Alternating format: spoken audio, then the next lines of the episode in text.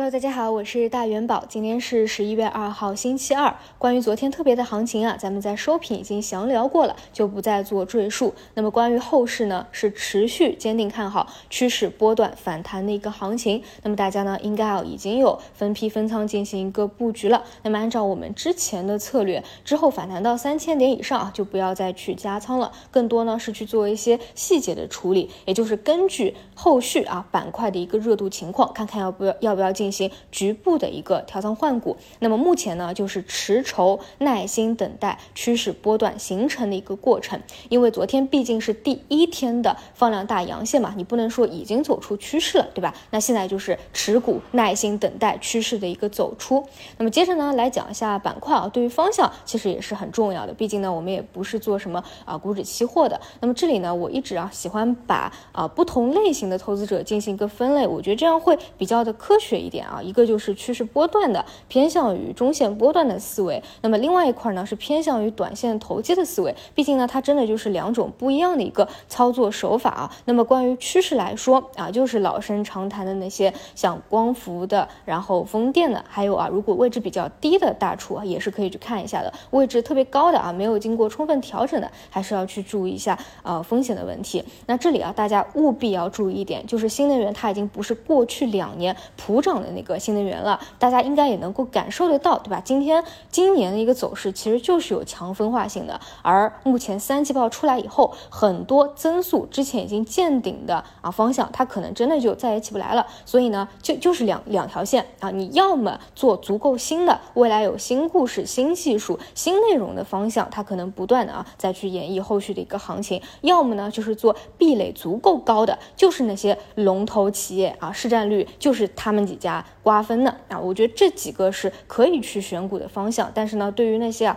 已经增速见顶的，肯定是不能够再去看了，然后这个是非常关键的。那如果说你不能够有效的区分，那就是啊看看图形啊进行一个去弱留强，要么找新股新技术的，要么呢是找龙头的公司啊。我觉得讲的也是比较清楚了。那这是趋势波段的一个方向。那么第二块呢是偏向于短线的，短线呢现在有一个啊问题啊，就是昨天啊。大盘之所以在午后持续的走高，是因为突然市场出了一个传闻啊，跟放开相关的。那么盘后呢，其实我觉得也不叫辟谣啊，是既没有承认也没有否认。我个人的理解就是，这个传闻到底是真是假，其实没有那么的关键，因为本身按照我们对于时间空间的把握，这个位置就是去看趋势波段的一个反弹的，所以更多就是借了这个事件啊，进行了一个反攻啊，毕竟这个位置。嘛，情绪压到极致就是人心思涨的，所以呢，像前期因为三季报啊，情绪啊杀跌最猛的那些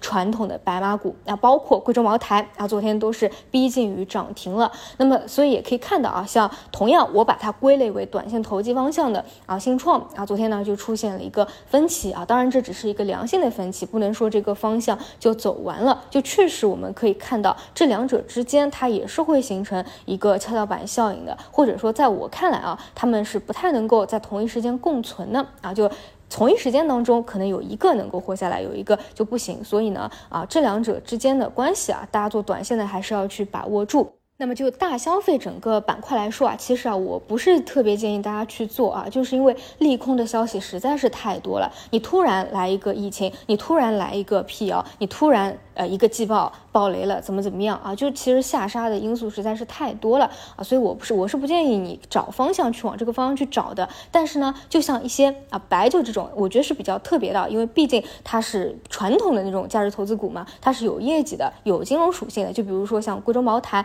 那你说以快进快出、短线的思路去看它一个超跌反弹啊，这个能不能看一个空间？我觉得这个是可以的。但是呢，同样也只是仅限于一个超跌反弹。的一个思路，所以呢，我还是把它归类为短线的这一个范畴。而像自主可控啊、大题材相关的信创啊，包括中药啊，一方面他们也是符合政策支持的一个方向，而且呢，前期啊很多的活跃资金参与的程度也是比较深的啊，我觉得一时半会儿也不会就结束的啊，所以到底有没有一个弱转强啊，这种短线要不要去参与，大家就自己去把握了啊。那么除此以外，还有的话就是像啊军工这个方向，呃也是特别值得去讲一下，因为军工这两天的一个博弈性啊是特别强的，因为军工的一个三季报其实并不算很出色啊。啊，并不算很出色。军工呢，大家一直以来就觉得啊，订单毕毕竟比较饱满嘛，所以你的确定性会比较高一点，但是其实也没有超预期。以及啊，还有增值税啊带来的一个扰动，因此呢，这两天啊其实是充满博弈性的一个走势，包括昨天盘中啊，还有大票出现了一个杀跌。那关于这个方向啊，如果说有因为啊这些扰动啊有跌下来调整的一个机会，而且呢三季报的业绩啊没有什么太大的问题，这个也是可以去看一下的，这个也算是自主可控的一个范畴啊方向当中，如果是要跟啊一些光伏啊做一个配置的话，这也是可以的一个思路。那这个思路呢，就也是偏。偏向于趋势波段的啊，不算是短线的一个思路啊。整体关于板块啊，我是这样的一个理解。那么除此以外呢，昨天晚上还有一则重要的消息啊，大家是需要知道一下的，就是关于虚拟现实产业出现了重要的一个政策。那么关于 AR VR，我其实在节目里面有多次给大家讲过。那么上一次出现一个趋势波段啊，一个行情的话，是当时字节跳动啊要去发布 Pico 四了，所以呢在炒了一波预期啊，当时就一直在讲这个方向，它未来的一个看点啊。如果要再往后看的看的话，就是像明年的年初啊，像苹果的。AR 眼镜发布的一个情况，总之呢，未来有不少的一个催化点。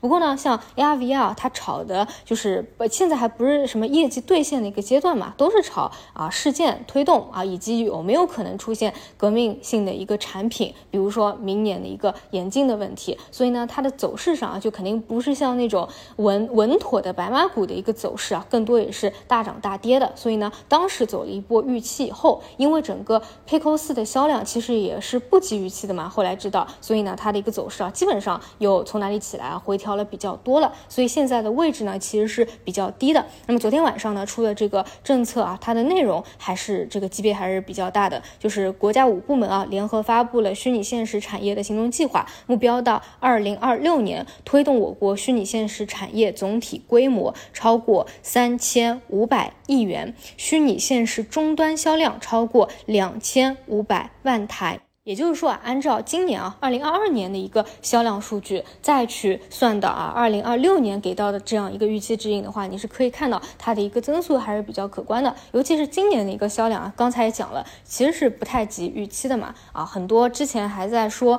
啊，双十一啊的一个数据比较重要，因为毕竟它的这个单单价格也不算低嘛，很多人可能会啊去愁着这个双十一去买啊，但是这个销量呢，我看也不算特别的火爆吧，所以这个。增速还是客观在的，而且呢，它的一个优点就是之前已经是调整过比较多一波了啊，相对的位置也比较低。那么受到这样一个消息的刺激啊，估计今天开盘啊，就是会有一些异动的。那么也可以去关注一下这个方向啊的一个持续性。同样啊，这个方向目前来说还是偏向于打政策的一个短线行为啊。当然，VR 这个大方向啊，我不觉得它是一个短线的事情。如果你从一个中长线的角度来说啊，肯定是一个比较好的投资赛道。只不过呢，这个发展的过程啊，它肯定是要经过几年嘛，一波又一波。那现在呢，肯定不是在一个快速的成长期啊，还在一个比较初期的一个阶段。如果说呢，大家真的想要去对这个方向啊做一个比较舒服的那种投资啊，就不是大涨大跌大。开大和偏投机的，那我觉得过几年吧，啊，当它真正成熟了以后，